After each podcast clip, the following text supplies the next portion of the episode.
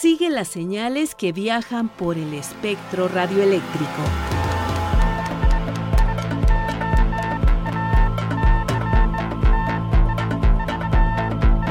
Sintonía libre. Sintonía libre. Un ancho mundo de frecuencias.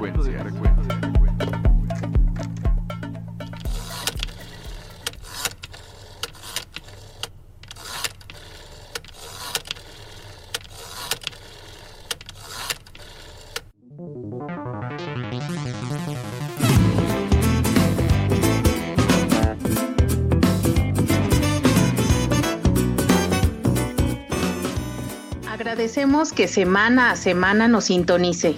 Usted y nosotros hacemos una gran mancuerna. Con esta unión la radio sigue adelante y más viva que nunca. Pensamos que las cosas buenas se ven por fuera, pero las tenemos tan dentro que a veces no las apreciamos. La máscara tiene que caer morena, pero al final de esta historia lo que me importa es tu esencia. Los que hacemos posible este programa, agradecemos como siempre su escucha y sus reportes de recepción. En esta ocasión escucharemos a Randy Ramírez Leal, quien nos comparte la labor que realiza el Sistema de Radio y Televisión de Veracruz. Luis Alejandro Vallebueno nos hablará de Radio U de Veracruz. Damos paso a la colaboración de nuestro compañero Daniel García Robles.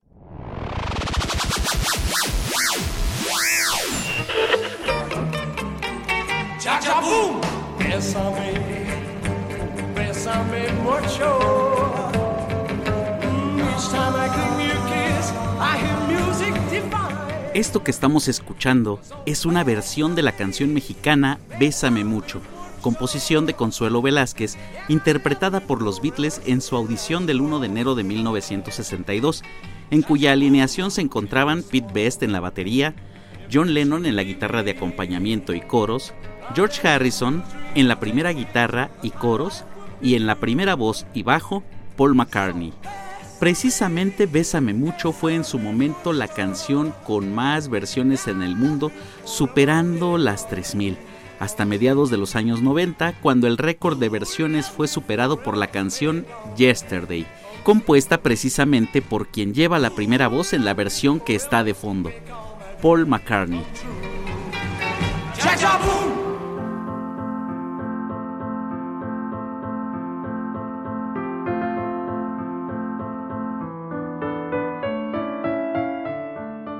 Compuesta en 1964 durante una gira de conciertos del famoso cuarteto de Liverpool por Europa, su autor afirma que la melodía le vino en un sueño. Al despertarse fue al piano, activó su grabadora y la tocó para no olvidarla, y como no sabía qué letra adaptarle, solía cantar la frase Scrambled Eggs, o sea, huevos revueltos. Desde su exitosa publicación como sencillo en 1965, Yesterday se ha posicionado como una de las favoritas del grupo británico y la primera versión de una larga lista se la debemos al cantante inglés Matt Monroe.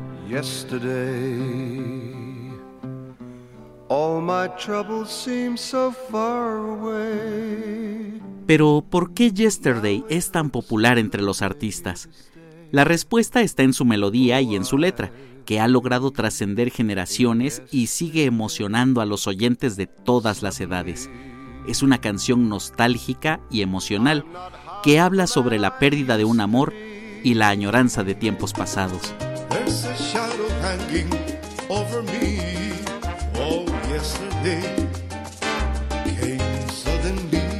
La canción no solo ha trascendido el tiempo, sino que ha traspasado géneros musicales y la barrera de los idiomas, ya que se ha grabado en español, francés, italiano, japonés y hasta en lenguas indígenas, lo que demuestra el impacto global de esta bella canción.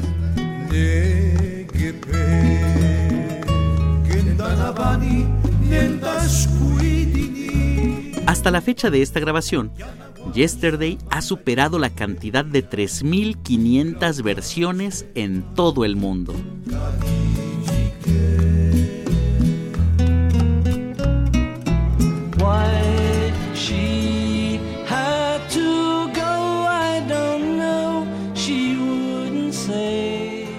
Yo soy Daniel y te invito a que continúes con nosotros. Esto es Sintonía Libre, un ancho mundo de frecuencias.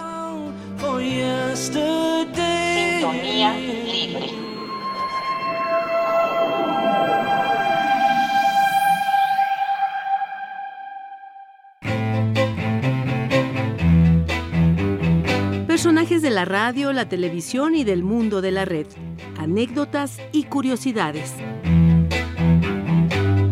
La entrevista.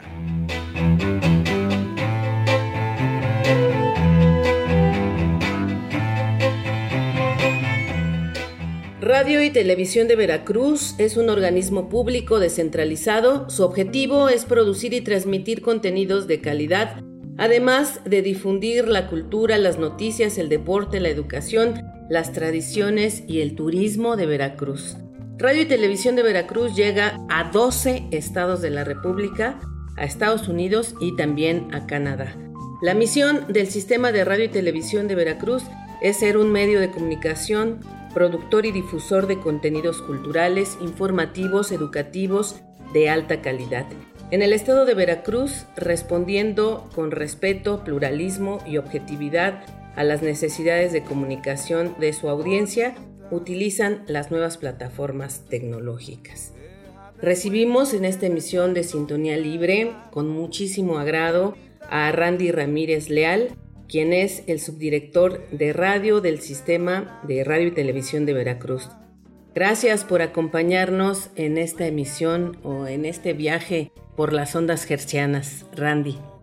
Hola Marlene, muchos saludos a todo el auditorio. Un gusto estar aquí. Gracias por el espacio.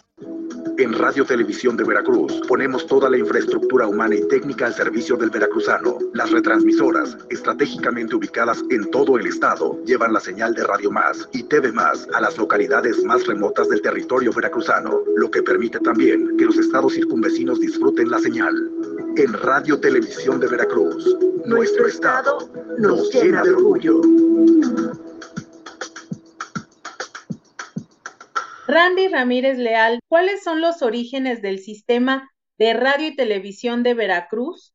Sí, con mucho gusto. Pues estamos en el año 43, de hecho ya estamos cerquita del 44, pues de operaciones de la institución que hoy por hoy se llama Radio Televisión de Veracruz y es una historia bastante rica, porque además de ser la primera televisora regional pública en el país, empezó con una misión educativa en las telesecundarias. Digamos que ahí se unieron muchas voluntades. Para empezar, la UNESCO con sus programas globales buscando apoyar a la educación. Y en ese momento el gobernador Rafael Hernández Ochoa hicieron lo posible para que se mutara de ir a las telesecundarias llevando la educación a los lugares más, eh, digamos, marginados, no solo en el trazo urbano, sino también en las diferencias que puede haber de una capital. Nosotros sabemos que vivimos en un país este, centralista, ¿no? Entonces es muy importante ponerle esa palomita a Radio Televisión de Veracruz, que fue la primera televisora descentralizada. Y no solo descentralizada, porque Además de que, aunque sus instalaciones estén en una reserva muy bonita que ojalá y algún día todos conozcan, que se llama el Cerro de la Galaxia, que está en Jalapa, Veracruz, pues su misión siempre fue llegar a los lugares que no llega casi nadie. Y de hecho seguimos con ese objetivo. Decimos que somos el medio de los olvidados, ¿no? O sea, por lo general el contenido va enfocado a las personas que quizás lo único que tengan sea una radio o una antena para agarrar una señal pública más en, en la era digital y sobre todo post pandemia, que ahora ya normalizamos el consumo en demanda de contenidos, que también ahora estamos adaptándonos a esa dirección. Pero en realidad la primera transmisión oficial en ese entonces TV más, porque hemos pasado por varios nombres, 4 más, XHGB, Televisión de Veracruz, TV más, y Radio Televisión de Veracruz. Y a pesar de que en un principio solamente se tenía pensado en radio, empezó como televisión. Y fue hasta 20 años después, en el año 2000, que se abre la radio pública de las y los veracruzanos, un organismo público descentralizado y es totalmente fiel a sus principios. Seguimos comunicando educación, seguimos comunicando la cultura y además un mensaje que pues está todo dar ser veracruzano, ¿no? ahora sí que les invitamos a que conozcan nuestro estado. Ahí tenemos también una barra no solamente audiovisual, sino también sonora en las programaciones y también en demanda, donde procuramos con mucho, mucho oficio comunicar la cultura y también lo que no pasa en Veracruz, ¿no?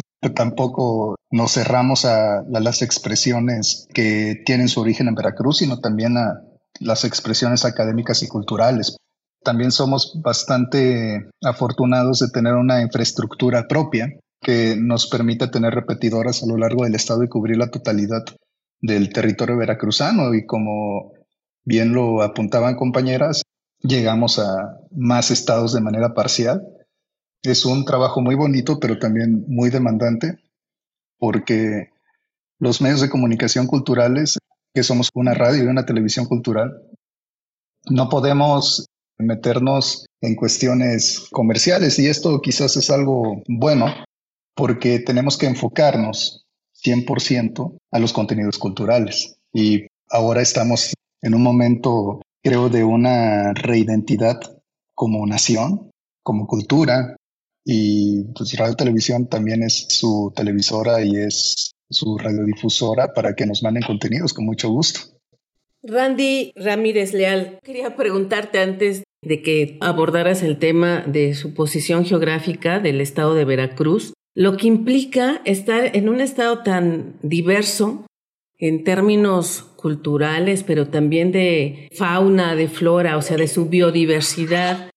Y pensar que la capital es el centro de la cultura. Identificamos muchos de los que estamos en este mundo radiofónico a Jalapa como la capital cultural, no solo del Estado, sino también de la República Mexicana. ¿Cómo hace un sistema de radio y televisión para poder abarcar todas las culturas, las geografías, las colindancias que hay incluso del Estado y sacarlo a la luz en la programación que tiene Radio Más y TV Más. Qué bonita pregunta y gracias por la palomita. Sí estoy seguro que Jalapa es la capital de la música del país. En eso no tengo duda. Definitivamente es por el personal que día a día, repito, con todo el oficio del mundo, está comprometido con su trabajo y apasionados también. Yo creo que tenemos la fortuna de contar con personal muy apasionado, le gusta lo que hace y también de tener parte de la infraestructura porque tenemos delegaciones. Tenemos una delegación en Tuxpan, que es el norte del estado. Es un puerto, Tuxpan, para las los, que no conozcan un puerto importante. Tenemos también otra delegación en el histórico puerto de Veracruz, que es increíble cómo uno puede bajar 1700 metros del nivel del mar y es como otro país. Tenemos otra delegación en el sur del estado, en Coatzacoalcos. Entonces, todos los días, la gente en sus regiones, porque Veracruz es muy, muy, muy grande, 212 municipios, está día a día levantando información. De acuerdo a la barra programática, nosotros, tanto en tele como en radio, alternamos espacios en vivo, ya sea en un programa especializado desde la delegación Veracruz, ya sea en un noticiero desde la delegación Coatzacoalcos o en entrevistas en la delegación Norte.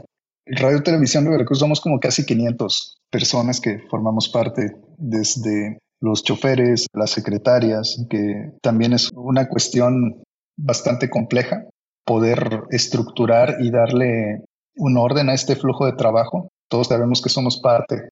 Me gusta hacer una comparación a estos relojes en granes y en granes y en granes que hacen que una maquinaria funcione, porque definitivamente si no te apasiona, si no estás despierto, si no tienes los flujos de trabajo optimizados, te come el Estado, ¿no? Te come el flujo cultural que tiene, porque definitivamente sí es súper intenso. O sea, tenemos la cultura huasteca en el norte del estado, que los huastecos son hasta insurgentes, ¿no? Es gente muy, muy, muy orgullosa y con un sentido de pertenencia de su cultura impresionante. Yo a veces hasta dicen que no hay envidias buenas, pero hasta envidio a veces esa pasión que tienen así por sus tradiciones.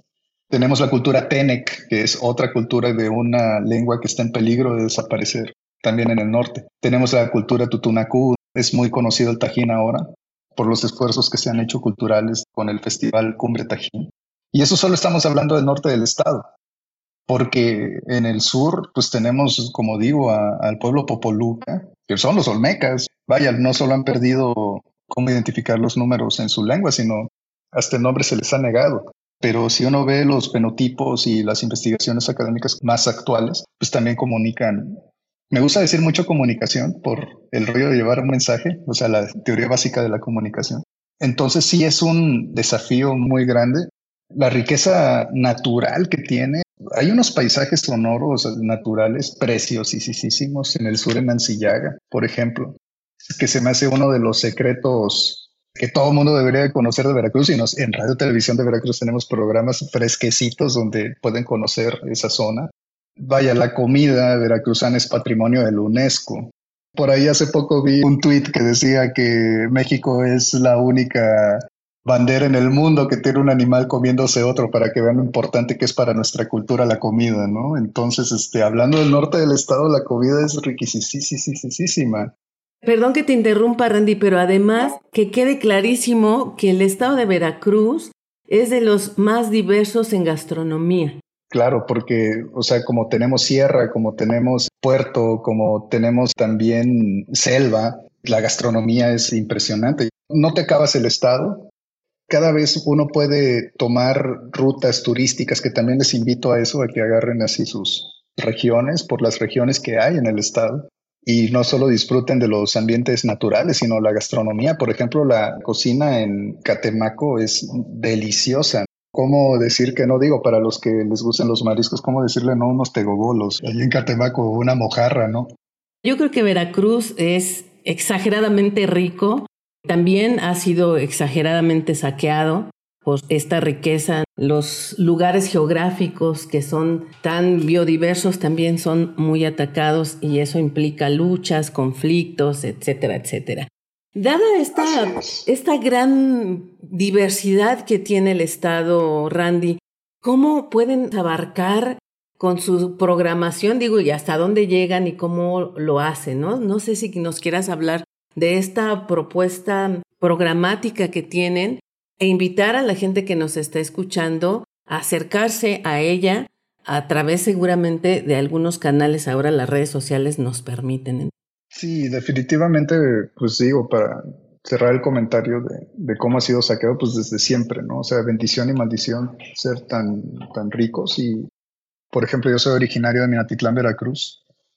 Y antes de que se descubriera el petróleo, Minatitlán era un aserradero de maderas finas. Entonces fue deforestado por empresas extranjeras. Y una vez que pasa esto, resulta que descubren el petróleo, ¿no? Y ahí está la refinería más grande de América Latina ahora y también la tasa de cáncer infantil más alta del país.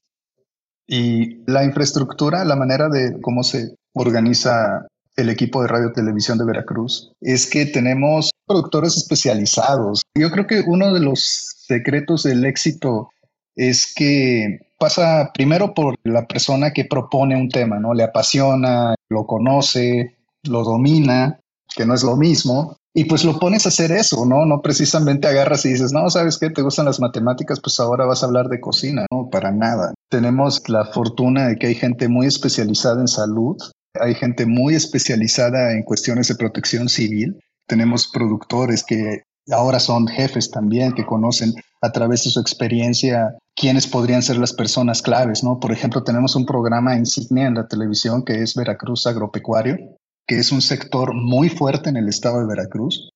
Día a día se lleva, digo, de lunes a viernes en vivo, tanto para televisión como para en radio, información especializada y de interés que van desde campañas de vacunación, como también costos, pero es un sector que tiene un flujo muy importante de aportación productiva para el Estado, ¿no? deja muy buenas cosas alrededor. También tenemos la fortuna de tener a la Universidad Veracruzana con toda su investigación académica, científica, el Instituto Nacional de Ecología que nos apoya también con contenidos, con gente que a eso se dedica, esa es su vida, la investigación de la preservación de la biosfera.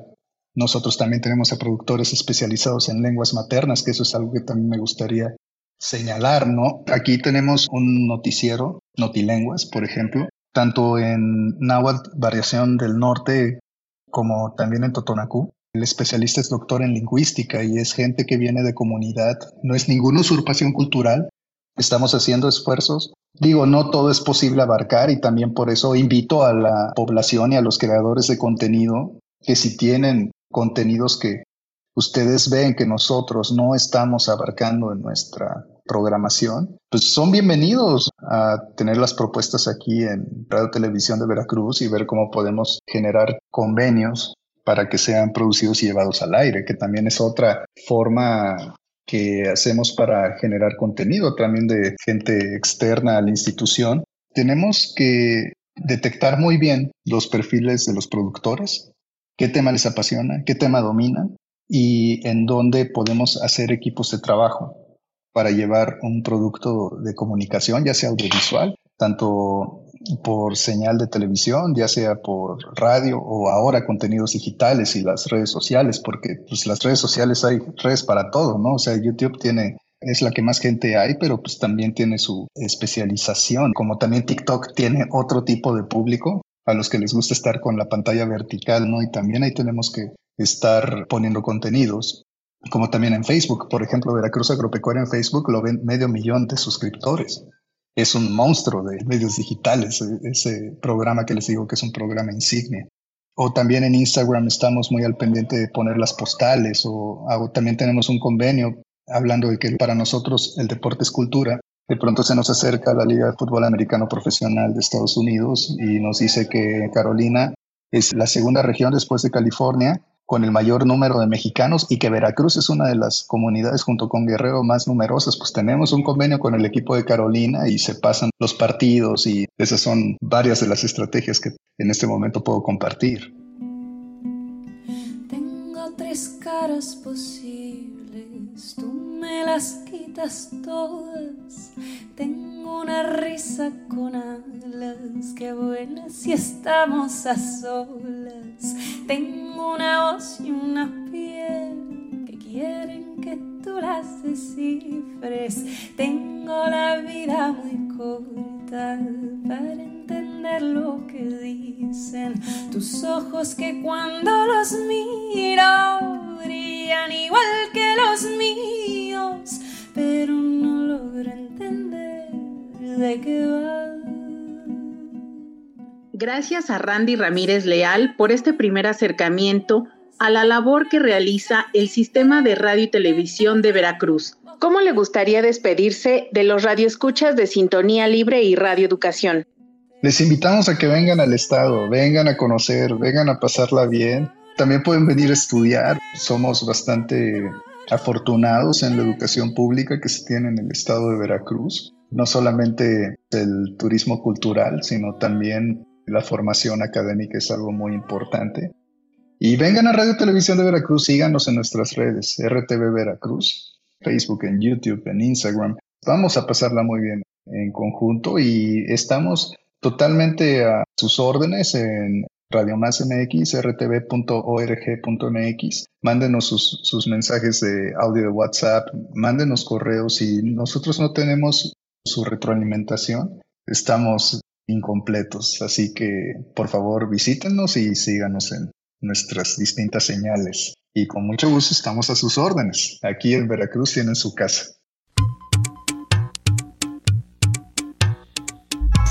La onda de Vallebueno.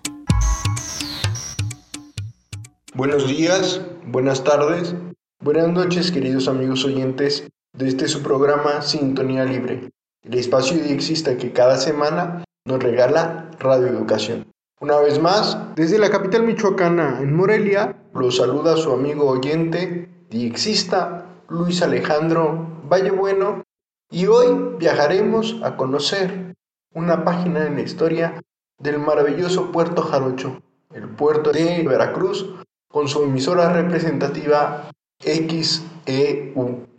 La XEU de Veracruz también tuvo onda corta, con el indicativo XEUW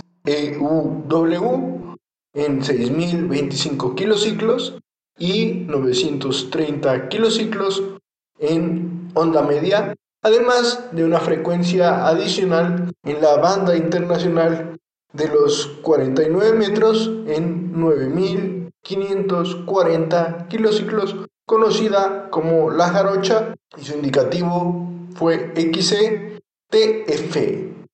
Fundada en diciembre de 1930 por el señor Baltasar Pasos Sosa, nacido en la ciudad de Citlán, Puebla, en 1893, es decir, fue compañero, amigo, conocido de los hermanos Ávila Camacho. Y esta amistad, esta influencia, le sería muy útil en su tiempo de radiodifusor. Las oficinas de la U de Veracruz están ubicadas y han estado ubicadas en la esquina de Ocampo e Independencia, en el centro de la ciudad, Puerto de Veracruz. Ya para 1938 se va a construir un pequeño transmisor marca Bauer de apenas 500 watts y que va a estar activo durante casi 50 años hasta la década de 1980. La U de Veracruz supo estar afiliada a Radio Cadena Nacional, por lo que su programación incluyó radionovelas como Calimán, El Ojo de Vidrio y también Rayo de Plata, además de comentarios y noticias. La U de Veracruz fue pionera en el pronóstico del tiempo, además del programa artístico Así nace una estrella, con transmisiones donde participaron gente como Ernesto Lecuona, Toña la Negra, Lorenzo Barcelata y otro gran cuadro de artistas. Entre la programación de la U de Veracruz siempre hubo programas dirigidos a las comunidades tanto libanesa como española y francesa. Hay que recordar que el puerto de Veracruz siempre fue un punto de entrada de la migración para nuestro país. Además, existió el programa cultural Escuche y Aprenda, que fue premiado por la UNESCO hacia 1942. Ya unos años más tarde se va a iniciar el programa filatélico que hizo que su director, el señor Baltasar Pasos Sosa, fuera un filatelista reconocido en el puerto de Veracruz. Con el advenimiento de la Segunda Guerra Mundial, este transmisor Bauer va a tener un mejoramiento hasta los 5 kilowatts de potencia y torres de 30 metros que van a soportar senda antena rómbica.